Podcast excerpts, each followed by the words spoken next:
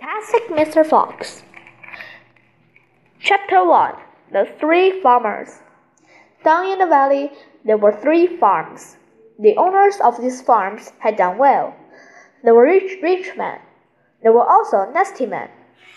All three of them were about as nasty and mean as any man you could meet. The names were Farmer Boggis, Farmer Bunce, and Farmer Bean. Boggis was a chicken farmer. He kept thousands of chickens.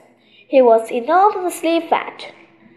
This was because he ate three boiled chickens smothered with dumplings every day for breakfast, lunch, and supper.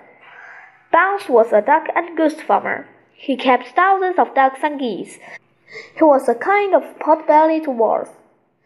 He was so short, his chin would have been underwater in the shallow end of any swimming pool in the world. His food was donuts and goose livers. He mashed the livers into disgusting paste and then stuffed the paste into donuts. This diet gave him a tummy ache and a beastly temper. Bean was a turkey and apple farmer.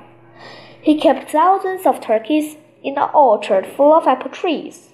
He never ate any food at all. Instead, he drank gallons of strong cider which he made from the apples in his orchard.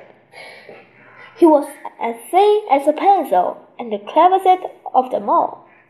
Boggis and Bunce and Bean, one fat, one short, one lean. These horrible crooks of differing looks were nonetheless equally mean.